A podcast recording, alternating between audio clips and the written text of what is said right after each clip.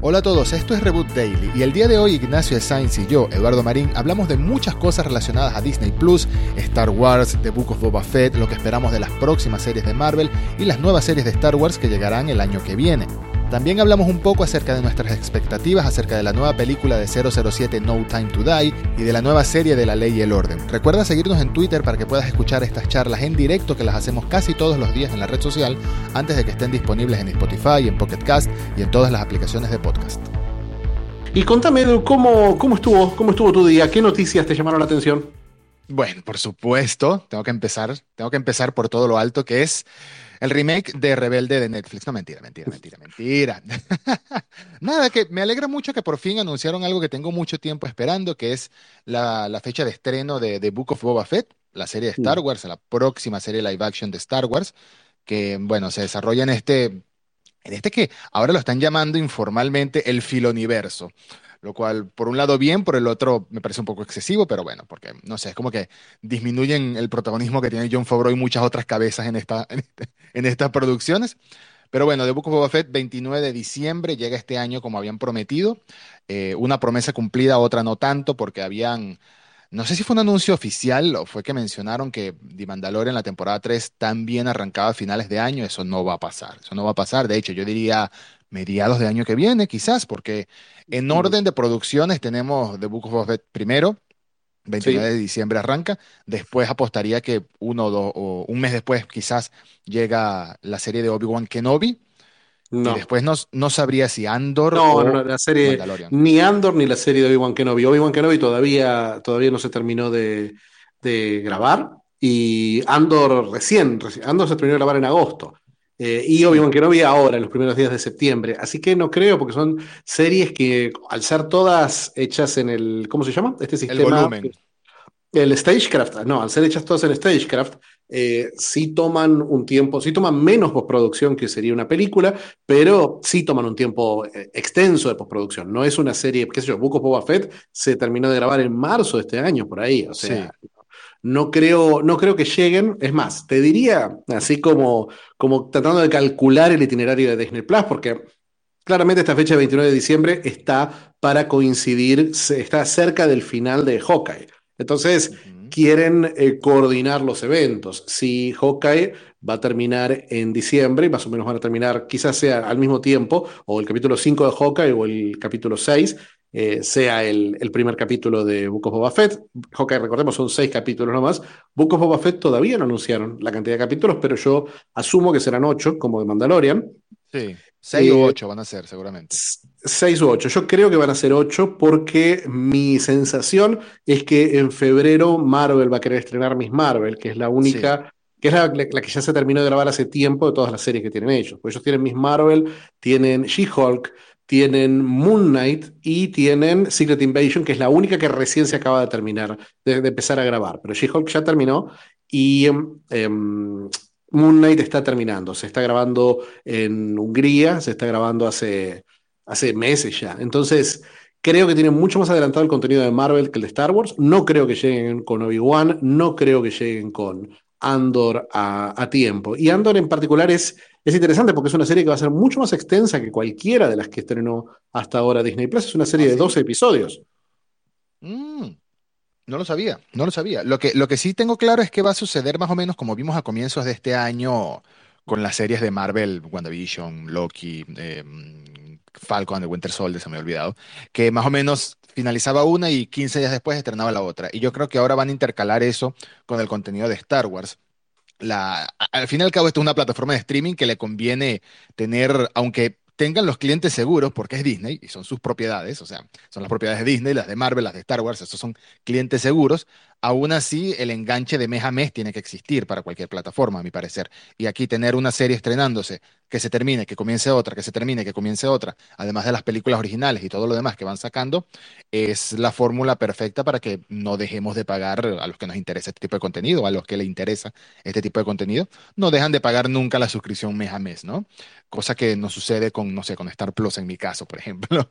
Pero... Bueno, pero, pero Star Plus, Star Plus recordemos que hoy es un servicio huérfano, casi casi, porque la mayoría del contenido de Hulu está licenciada, está desarrollado por estudios como Lionsgate y por lo tanto está licenciado a Stars Play y no a, no a Star Plus, eh, que es una pequeña confusión, pero bueno, no está, no tienen la mayoría de contenido. Cosas de FX no tienen. Por ejemplo, hoy me pasó Hoy renovaron la hoy renovaron Archer para una temporada 13 y dije, bueno, la 12 seguramente la están estrenando en simultáneo por Star Plus, pero no, no se está dando en Star Plus y las 11 temporadas anteriores están en Netflix. Así que hay muchos contratos anteriores que quedan y mucho contenido que no sale. Nine Perfect Strangers, la serie grande de Hulu de esta segunda mitad del año, salió en Amazon. Yo creo que Disney Plus va a tener un plan, eh, el año que viene va a tener un plan, primera mitad del año Marvel, segunda mitad del año Star Wars, por lo que veo que está pasando ahora. Creo que sí vamos a tener una seguidilla de Andor, Obi-Wan. Creo que Andor y Obi-Wan en particular van a estar muy conectadas, porque sabemos que están ambientadas en la misma época.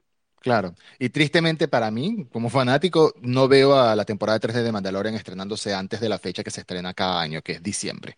Diciembre de 2022 es la fecha que, que diría yo para, para la tercera temporada de Mandalorian. mira, si te, tengo que ser, si te, quiero, tengo que tirar la, bola de cristal, te diría que es eh, Marvel, eh, Miss Marvel febrero, em, She-Hulk en eh, marzo-abril y em, Moon Knight en mayo-junio.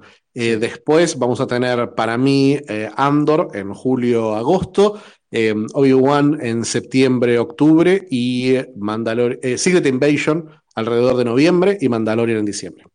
Te, digo algo que me tiene con mucha curiosidad. Mira, me, encanta Star Wars, creo que lo he dicho en muchas ocasiones. es una de mis franquicias favoritas. No es un secreto. no es un secreto. Me gustan mucho las precuelas, me gusta mucho todo lo que se creó alrededor de Clone Wars, etc. Y de la, entre comillas, era Disney, la película que más me ha gustado hasta ahora por, por, bueno, por la importancia que tiene y por cómo la desarrollaron es Rogue One. Es mi favorita de todas. Sin embargo, una serie de Andor siempre me pareció como que, como que, ¿qué van a hacer con esto? Y ha sido una pregunta que siempre me he hecho. Quiero ver Book of Boba Fett, aunque no tengo ni idea de qué se va a tratar. No sé si va a ser el. Bueno, eso, eso me gustaría me gustaría un sindicato del crimen. Eh, bueno, eso creo que ya, creo que no podemos. Eh, entendemos que todo el mundo ya vio la segunda temporada de Mandalorian, saben que empieza con una escena, termina con una escena de postcréditos en la que Boba Fett toma de una escena, en una escena muy simpática, toma control junto con Fennec Shand, el personaje de eh, Ming Wen, toma control del imperio de Jabba the Hutt. Eh, entonces. estaba dominado en ese entonces por Big Fortuna, un Big Fortuna ya gordito, ya en el trono, y lo mata y se sienta de una manera simbólica, pero al mismo tiempo muy in your face, ¿no? Muy de frente, eh, muy ahora, ahora mi territorio. Es la imagen que vemos en el póster. La imagen en el póster es Boba Fett sentado en el trono. No en el trono en el sentido metafórico argentino, eh, sino en el trono-trono. O latinoamericano. claro. Pero, pero sí vamos a ver eso. Vamos a ver a Boba Fett controlando este imperio del crimen y veremos que qué hace con, el trono de, de, Jabba de Hutt. Y me, da, me da mucha curiosidad, eh, porque yo siento que hay, he leído rumores y, me parece que hay como, como distintos, distintos eh, puntos de los que uno puede agarrarse para la conspiranoia con respecto a la aparición de un personaje que para mí fue lo mejor, si vos decís que Rogue One fue tu capítulo favorito, eh, el menos favorito de todos creo que fue solo. Pero a mí de solo me gustó mucho lo que hizo Emilia Clark con el personaje de Kira, especialmente lo que se sugería al final, donde Kira va a ser, se asociaba con Darth Maul y va a ser parte de, este, de esta especie de grupo de mercenarios. El Crimson Dawn. El Crimson Dawn. Me da la sensación de que Marvel, eh, Disney en realidad, que ya está trabajando con, con Emilia Clark en Secret Invasion, me da la sensación de que va a utilizar esa actriz, de que está muy interesado en usar esa actriz, en usar al personaje de Kira, porque en eh, los cómics empezaron a salir, eh, reapareció el personaje de Kira, ahora tiene su propio cómic. Me da la sensación de que están volviendo a darle importancia a ese personaje y me parece que o en Andor, eh, que también por supuesto tiene que ver con el, con el bajo mundo del universo de Star Wars, y con, y con Book of Boba Fett me da la sensación de que podría llegar a aparecer. ¿Te gustaría verla, Akira? Mira, yo tengo, tengo, eh, tengo muchas dudas em, en respecto a lo que va a pasar en Andor, pero tengo claro de que Andor se va a desarrollar entre los episodios 3 y 4. No va a ser antes, porque se supone que Cassian Andor, el personaje de Diego Luna, em, es un agente secreto que hace el trabajo sucio de los rebeldes, ¿no? Eso fue parte de lo que nos dijeron en, en Rogue One, que hasta los rebeldes, hasta los buenos, tienen su lado más, su lado que juega sucio, su lado más trampero, su lado más espía, todo este, todo este tema necesario, entre comillas, para para las guerras, para las revoluciones y para las rebeliones en este caso, ¿no? Entonces, si se desarrolla entre episodios 3 y 4, puede coincidir con Kira, específicamente con la Kira de, Solo, del final de Solo, porque si no tendríamos que ver a, a, Paul Bettany también en, en, la serie de Andor, que no va a suceder. Tiene que ser después de los acontecimientos de Han Solo. Y tengo muchas ganas de que eso se cumpla por dos razones. Primero, sí, me gustó mucho el personaje de Kira y todo lo que hicieron alrededor del universo del Crimson Dawn de Darth Maul, que es algo que se ve en Clone Wars, en la serie animada Clone Wars, es algo que se ve en Rebels un poquito también, las consecuencias después de, de, de todos estos acontecimientos. Y también porque no me gusta la idea de que quede una historia que parecía ser tan importante como la de ella y como la secuela la que pudo haber tenido Han Solo, que quede sin conclusión, que quede así como quedó eh, y que lo, que lo hagan en un cómic no me parece eh, lo suficiente, ¿no? Me parece interesante que, que, cierren. Solo no va a tener secuela, no va a tener esa trilogía de la que se supuestamente habló en algún momento, eso va a ser imposible. Definitivamente. Pero si quiero que quiera, pero si quiero que, que Kira, esta historia que nos dejaron, porque es que la historia que quedó pendiente no fue de Solo en realidad, fue de Kira, ¿no? Entonces que la continúen a ella en algún, en algún sentido en Andor me llama muchísimo la atención. Y sí, sabemos que estos contratos que firman a veces con, no es con Marvel directamente, sino que es con Marvel y con la posibilidad de firmar con sus hermanas, sus compañías hermanas. Eh, así que sí, definitivamente el personaje de Kira, si aparece en esta, en esta serie, me llama mucho la atención. Sin embargo, hay el rumor, o más bien hay la creencia de que una actriz estaba viendo aquí tu nota casualmente. una actriz podría ser de, de Satin Chris, que es una, una mandaloriana que sale en Clone Wars. Ahí ya me chocan los tiempos, porque Satin Chris es un personaje que forma parte de Clone Wars y no coincide mucho su aparición, lo siento, es medio spoiler, no coincide mucho con el hecho de que se desarrolle entre la, película 3 y la película 4 de Star Wars. Tengo mucha curiosidad, como te digo, tengo mucha curiosidad por ver de qué trata Andor. Es una serie que en su momento me pareció como que, ¿en serio van a hacer una serie de esto? ¿Qué más pueden explorar en este personaje y en este, en este periodo temporal? Pero hoy en día me da más curiosidad incluso que, que, que Obi-Wan Kenobi, que que Mandalorian, no, que Mandalorian temporada 3 no, pero que Boba Fett, porque son series que aunque tengo muchísimas ganas de ver, obviamente tengo muchísimas más ganas de ver a Iwan McGregor otra vez como Obi-Wan y a mm, Hayden Christensen otra vez como Darth Vader, etcétera, uno más o menos sabe qué va a pasar en esa serie. O sea, es Obi-Wan en Tatooine protegiendo a, Luke en el fondo, básicamente. Aquí, aquí no tengo ni idea de qué esperar. Eso es lo que más me llama la atención. Yo creo que hay una cosa que podemos, que podemos esperar, porque bueno, vos viste, no es un spoiler si pasó en Rebels hace cinco años, creo, pero em, sabemos que la historia de Darth Maul termina de una manera particular. Darth Maul termina, en un, termina muriendo en un duelo en Tatooine con Obi-Wan Kenobi. Exactamente. En la tercera temporada de Rebels. En la tercera temporada de Rebels. Y me parece que ese cabo suelto que quedó de Solo y que quedó de la amenaza fantasma, ese personaje que realmente tuvo una enorme repercusión y que em, es un personaje que nació en live action, me da la sensación de que en Obi-Wan vamos a ver exactamente eso. Por eso ahí se me conecta Kira con Andor y con eh, Obi-Wan Kenobi. Me da la sensación de que vamos a ver eh, una línea de este personaje de Darth Maul a lo largo primero de Andor y después de Obi-Wan, porque están ambientadas las dos más o menos en la misma época. Hay que ver qué edad va a tener eh, Cassian Andor, porque, bueno, Diego Luna tiene esa, esa capacidad de parecer de 19 años o de 38, si, si quiere, pero, pero sí, sí, sí sabemos que entre Solo y episodio 4, por ejemplo, pasan por lo menos 20 años. Sí, ya mismo de, al finalizar este space, con esto que dijiste, ya mismo al finalizar este space voy a empezar a stalkear de una manera muy periodística, digamos, investigativa, Siempre. Tanto, a, tanto, tanto a Ray Park como a Sam Witwer, que son los dos actores que le dan vida a Darth Maul, uno en, el cuerpo y otro en la voz.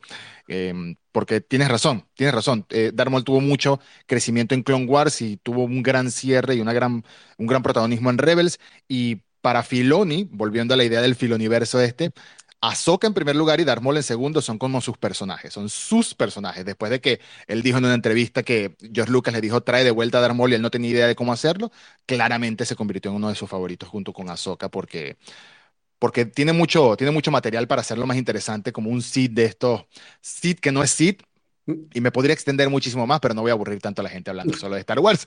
Pero sí, eh, Book of Boba Fett 29 de diciembre y el año que viene. Me gusta mucho esa apuesta que tú dices. Miss Marvel en febrero, eh, She-Hulk por ahí en mayo, abril y después Secret Invasion antes de, antes de Andor y Obi-Wan.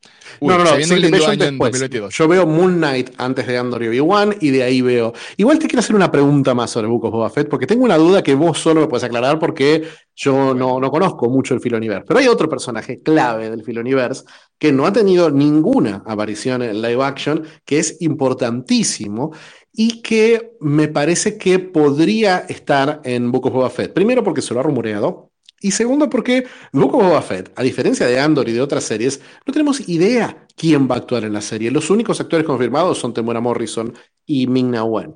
Entonces, se ha hablado de la aparición del almirante Thrawn. ¿Por qué? Contame, yo que no mm. conozco el universo expandido, contame por qué el almirante Thrawn tendría que ser alguien interesante. Dame un resumen de cómo es el personaje. el almirante Thrawn nació parte de los libros en lo que hoy en día es el universo eh, extendido. De hecho, lo que hoy en día es Legends, ya cuando Disney descanonizó lo que ya estaba descanonizado incluso, que era el universo extendido. Pero Filoni lo trajo de vuelta para Rebels. Lo trajo de vuelta para Rebels y lo convirtió en, uno de los antagonistas, en el antagonista principal de la temporada 3 y 4. Y en la serie de Ahsoka, es más, en la aparición de Ahsoka en The Mandalorian, ya se sabe que están buscando a Thrawn, que Ahsoka, la Ahsoka de Rosario Dawson, está buscando al general, al almirante Thrawn, porque, medio spoiler alert, al final de Rebels no queda claro qué pasa con Thrawn ni qué pasa con Ezra, que era el protagonista de la serie. Ellos dos desaparecen, lo voy a dejar así, no, no voy a dar más contexto spoilerístico porque siempre invito a la gente a que vea estas series animadas.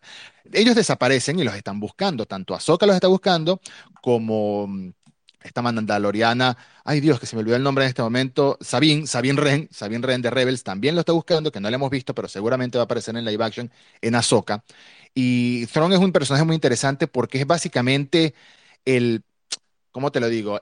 El, el Gran Moff Tarkin actual, o el Gran Moff Tarkin de esta época. O sea, tiene ese nivel de conocimiento, de siendo maquiavélico, siendo muy buena estratega. Entonces es uno de los almirantes de rango más alto en el Imperio Galáctico. Y Sería interesante verlo en Boba Fett porque no lo hemos visto en live action hasta ahora. Y eh, aunque estoy seguro de que va a aparecer en Ahsoka, estaría bueno darle una introducción previa a lo que veremos en, en porque en Ahsoka me imagino ese es el tema de Ahsoka. La serie de Ahsoka es básicamente una continuación de Rebels, por lo que estoy pensando, y es un poco chocante a la gente que no le ha visto las series animadas entender quién es este tipo, de dónde salió, por qué lo están buscando, por qué están buscando este tal Ezra, quién es este Ezra. Así que me gustaría ver, ver una, una primera aparición en Boba Fett, tienes razón. Y el actor perfecto para darle vida es Lars Mikkelsen, el hermano de Matt Mikkelsen, que le dio vida, le dio voz en Star Wars Rebels. Y si no han visto a Lars Mikkelsen, o, si creen no haberlo visto, posiblemente lo hayan visto haciendo papel de, de este presidente medio Vladimir Putinesco en, en, House of Cards. Era, era el actor que lo interpretó. Tiene el corte, hay que pintarlo de azul y ponerle los ojos rojos y ya está listo. Eso, eso es todo lo que le hace falta al señor. No, ¿pero qué pasó? ¿La? Se me, se me cortó, me cortaste. ¿Se te cortó? No, yo estoy perfecto. Yo también. Ah, bueno. Dije que hay que pintarlo de azul y pintarle los ojos rojos y está listo el señor para hacer de, de. Sí, sí, sí. Está, yo he visto solamente imágenes de Throne, no conozco mucho al personaje, no conozco nada al personaje. Creo que es el mismo personaje de Dark Empire, ¿no? La serie de los cómics. Sí, sí, sí, sí. También tuvo su trilogía de novelas y tiene una novela actual que esta sí es canonizada, que está muy buena, la verdad. Pero de, de nuevo está, está, sí, de hecho, Wendy, exacto. De nuevo está este, este tema del balance de, no sé si es, lo hace Marvel, Marvel lo hace, te obliga a ver todo para poder entender todo. Ya hoy en día más que nunca tienes que ver todo lo que sale para llevar el, hilo, pero con las series animadas es un poco más jugado hacerlo, porque no a todo el mundo le gusta la animación y no a todo el mundo le gusta la animación cuadriculada, como dices tú, de, Star Wars, de Star Wars Clone Wars y Rebels. Entonces tienen que de algún modo conectar en live action a estos personajes. Y no sabía que estaba el rumor de que podría aparecer en Book of Boba Fett, pero me parecería perfecto. Sí, está el rumor y está, está el rumor de que se grabaron escenas y obviamente también está eso, la incógnita de Book of Fett. Al no tener ningún actor, sabemos que los personajes van a ser importantes y van a ser, va a ser el mismo secretismo que se manejó en la segunda temporada de Mandalorian cuando se hablaba, cuando se filtró lo de Rosario Dawson, ese tipo de cosas. Mm. Imagino que vamos a ver un tráiler con alguna imagen adicional, pero creo que las cosas que van a mostrar en los trailers y en la previa se va a limitar a las apariciones especiales de personajes que ya vimos en The Mandalorian, como por ejemplo Din Djarin, que vamos a... Eh, me, parece que es lógico que vayamos a ver una pequeña aparición si, si le dejaron escaparse un ratito del set de Last of Us. Bueno, no, en realidad no, porque The Last of Us empezó a firmar, empezó a grabarse cuando ya se había terminado de grabar eh, Boba Fett, así que en, en términos de rodaje, por lo menos todo encaja. Y se supone que, que The Mandalorian temporada 3 ya empezó a grabar actualmente están empezando la preproducción, así que pronto va a empezar a grabar, incluso cuando de, eh, de, Last of Us va a durar la grabación como hasta marzo, me imagino que es por un tema climático, ¿no? Para aprovechar la nieve de, de invierno, no es que van a durar siete meses grabando, sino que graban un poquito, paran y luego vuelven a grabar. Ya hemos visto esa primera imagen no, no, que se le ve solo la espalda a Pedro Pascal y a, y a, la actriz que hace de él, que se me olvidó el nombre, Bella Ramsey, Bella Ramsey, Em, ¿Qué te parece esa imagen? A mí me dejó, a mí me dejó muy... No, no, puede ser que le tienen a uno un huesito de algo y ya, ya se emocione tan... A mí me eh, emocionó esa no sé, fue una imagen de espaldas de gente. Eh, para mí es, eh, para mí completamente innecesaria esa serie. Realmente no tengo ningún, ningún interés. Creo que va a estar muy buena, creo que van a hacer un lindo trabajo, pero no es de mis historias favoritas de Last of Us y no, realmente no tengo, como con Cabo y Vivo, te, hablamos el otro día de cómo me bajó un poquito el entusiasmo ver en Cabo y Vivo esas imágenes tan, tan similares al, anime y, y cómo, cómo, en The Witcher me gustó que se jugaran y que le dieran otro tipo de continuidad a la historia y se concentraran en otros personajes para contar historias propias. Me da la sensación que eso no, no está pasando en, mm. The Last of Us. Eh, la participación de Dragman me parece que es el co-guionista, que es un gran co-guionista, que es eh, Craig Mason, que hizo la, la serie Chernobyl, dijo, comentó que muchas, que, que Dragman era muy obsesivo en decir, bueno, estas líneas de texto tienen que estar iguales al, al juego. Y más allá de la línea final de y en el juego, me parece que no, es, no, sé si es tan necesario tener ese tipo de, ese tipo de textos, particularmente cuando los diálogos no eran lo, lo mejor del juego. Vos sabés, eh, creo que la, primera participación que hice en Reboot fue para hablar de, de lo poco que me gusta, el Druckmann verso. Entonces, no hay... Uy, el Druckmann verso. El Druckmann no me imagino, debe, haber un Druckmann verso en desarrollo, ahora que lo pienso. Pero no me imagino cómo sería. Eh, sí, creo que más, hay más un verso de Neil Druckmann que, que, otra cosa. Y te quería preguntar si estuviste viendo las reviews, los comentarios, todo lo que se está hablando de No Time to Die, de Sin Tiempo para Morir, la nueva de Bond. Eh, estuve viendo, comentarios positivos y negativos al mismo tiempo. No sé si alguno te llamó la atención. Eh, hay gente que dice que es una buena película, pero es una mala película de Bond. Pero al mismo tiempo yo me pregunto, ¿qué es una película de Bond hoy en día? O sea, si con Daniel Craig se replanteó la fórmula, básicamente, le dio ese toque más de, de realismo, más de yo sé que voy a ser un poco hereje, pero básicamente de Jason burnesco a la, acción, más, más crudo, más sangre, más todo, las estoy viendo. Tenemos planeado verla pronto, la película No Time to Die, y estoy ahorita reviéndolas todas. Llevo Casino Royale y Quantum of Solas, y son, son películas muy distintas a las que veíamos antes en, en su desarrollo. Así que no sé, no sé qué más diferente puede ser No Time to Die en comparación a lo que fue Casino Royale con, qué sé yo, con GoldenEye o con Die Another Day o con las de Connery o con las de Moore. ¿Qué te parecen a ti esas opiniones? A mí, mira, a mí me parece que Casino Royale y Quantum of Solace sí fueron un quiebre. A mí no me gusta Quantum of Solace, me gusta muchísimo Casino Royale, eh, pero no la sentía como particularmente el Bond que uno se imaginaba.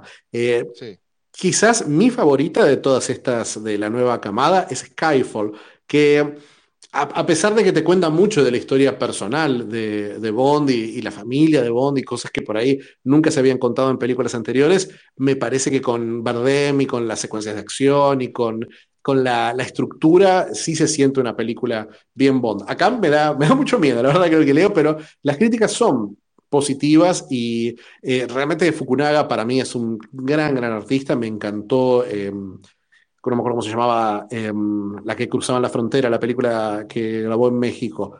No me acuerdo, sin, sin rastro, sin nombre. sin nombre. No, no, sin nombre, sin nombre. Eh, me pareció ah. excelente. Y, sí, tengo, sí tengo ganas, de, sí tengo ganas de, verla, pero hay un universo que me interesa más que todos los que estuvimos hablando hoy. Y creo que si me conoces sospechás cuál es vos, eh, Edu. Revélalo, revélalo.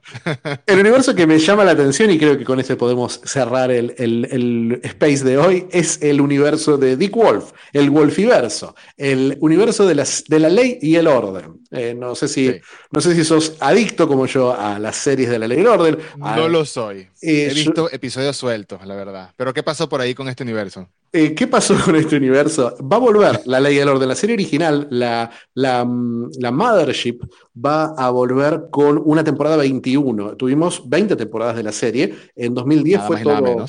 En 2010, eh, eh NBC decidió cancelar la, serie original de La Ley en Orden, una decisión que parecía una locura, porque estaba a una temporada de convertirse en la serie más longeva de la historia, algo que logró después eh, Unidad de Víctimas Especiales, pero, pero sí me dio, sí me, sí me pareció me pareció como una decisión muy corta de miras de una NBC que en el 2010 estaba desesperada por recapturar a ese público joven que habían perdido después del final de Friends, después del final de Seinfeld, después del final de series más chicas como, como Will and Grace. Entonces, el, el, enfoque de NBC de ese momento era queremos series para jóvenes y Lo Order es lo opuesto absoluto, es una serie para mí que soy lo opuesto a un joven. Entonces, esa, esa, esa, esa, actitud, esa decisión de, mm, de NBC, mm, me parece que ahora la están revirtiendo. El año pasado Universal firmó un contrato de más o menos mil millones de dólares con Dick Wolf para la creación de nuevos contenidos.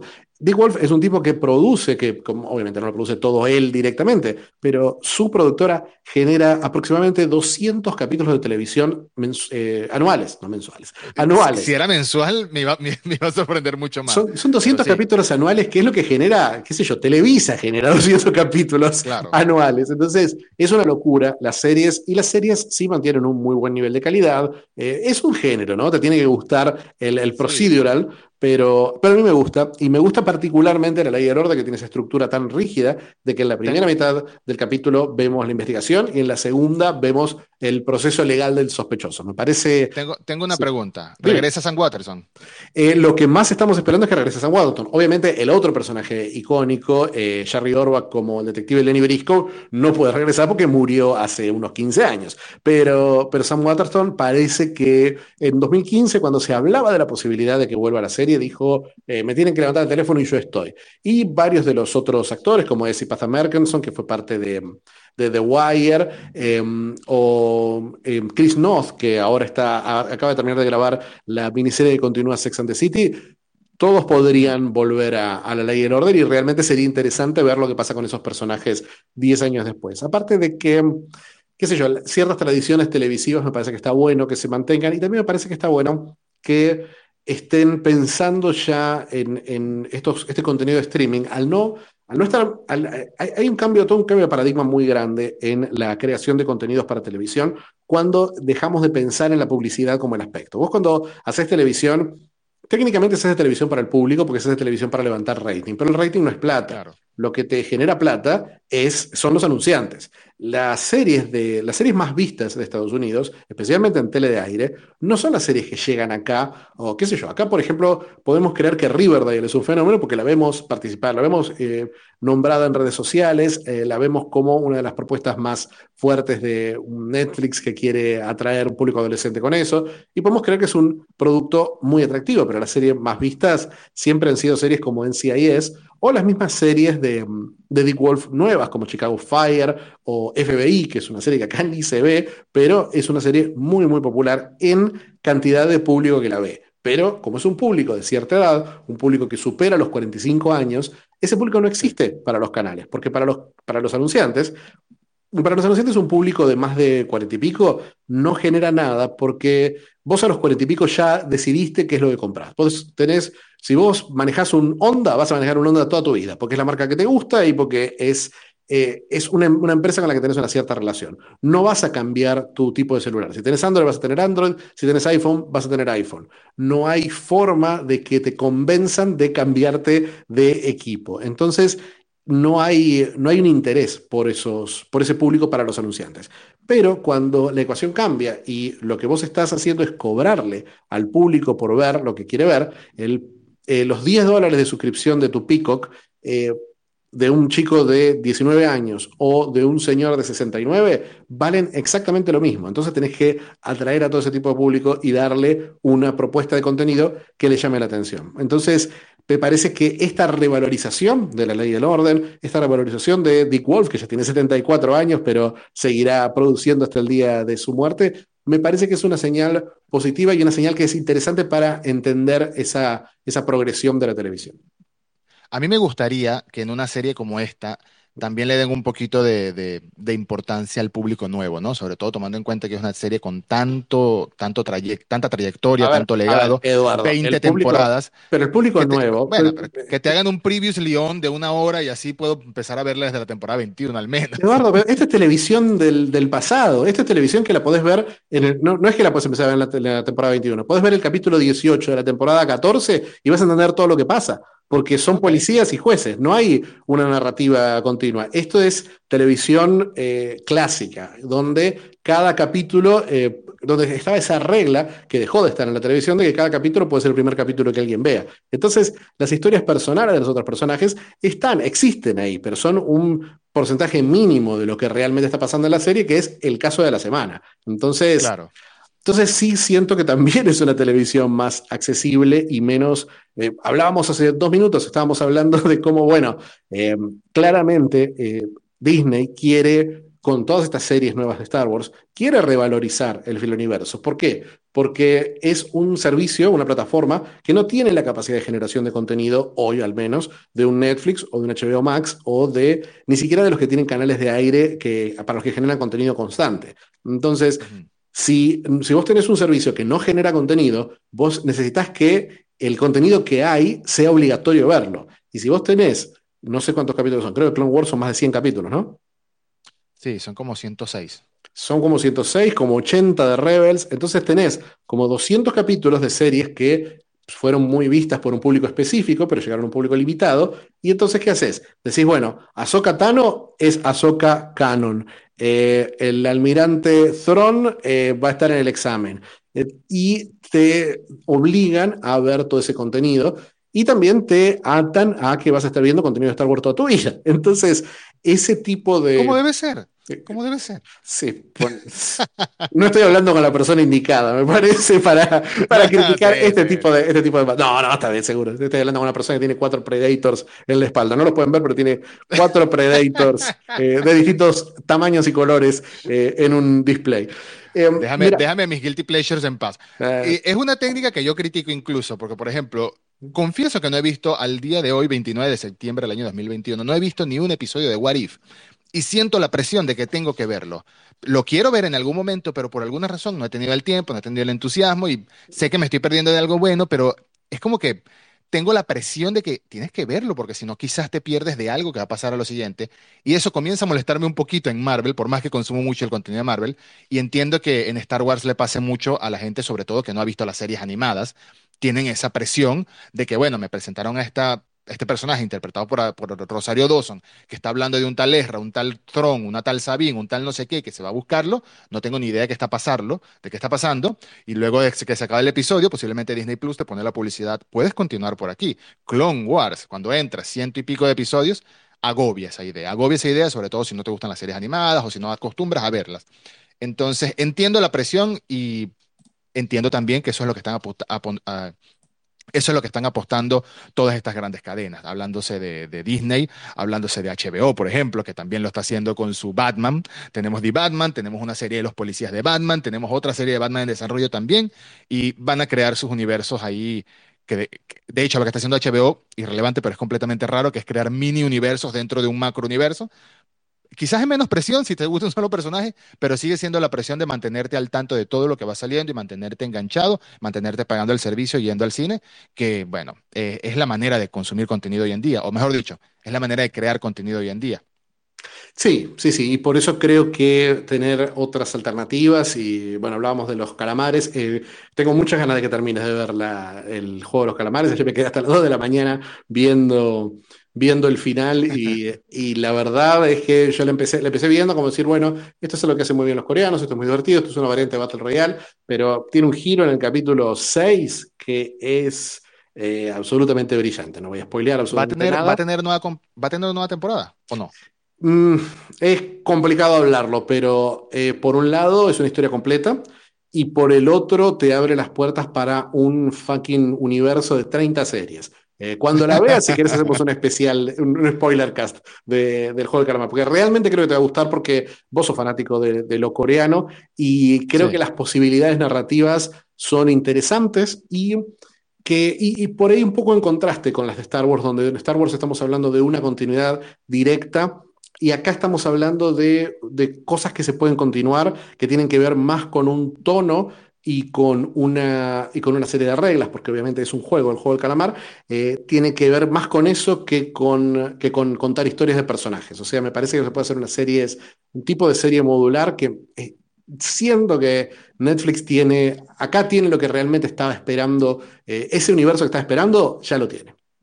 Mm, interesante, interesante. Y va a seguir, va a seguir apostando en este tipo de universos. Ya sabemos lo que pasó con The Witcher, ya se están hablando de spin-off de Stranger Things y bueno, de eso podremos, podremos comentarlo otro día. Em, el juego del calamar tengo pensado verlo este fin de semana, 100% seguro, así que ya te comentaré qué me pareció. Mientras tanto, si no lo has visto tú o quien nos está escuchando, en mi caso recomiendo Misa de Nueva Noche de nuevo. Estoy evangelizando Misa de Nueva Noche. Eh, después evangelizaré el juego del calamar. Creo que, creo que, creo que esto ha sido todo por hoy, Fichi, ¿no? Esto, esto ha sido todo por hoy. Eh, y muchas gracias, Edu, y mañana nos juntamos para hablar de quién sabe qué. ¿Quién sabe qué? Muchas gracias a todos por acompañarnos. Recuerden que si llegaron tarde o se lo perdieron o lo quieren escuchar después, estará disponible en un ratito en, en Spotify y en todas las aplicaciones de podcast. Hasta mañana. Hasta mañana.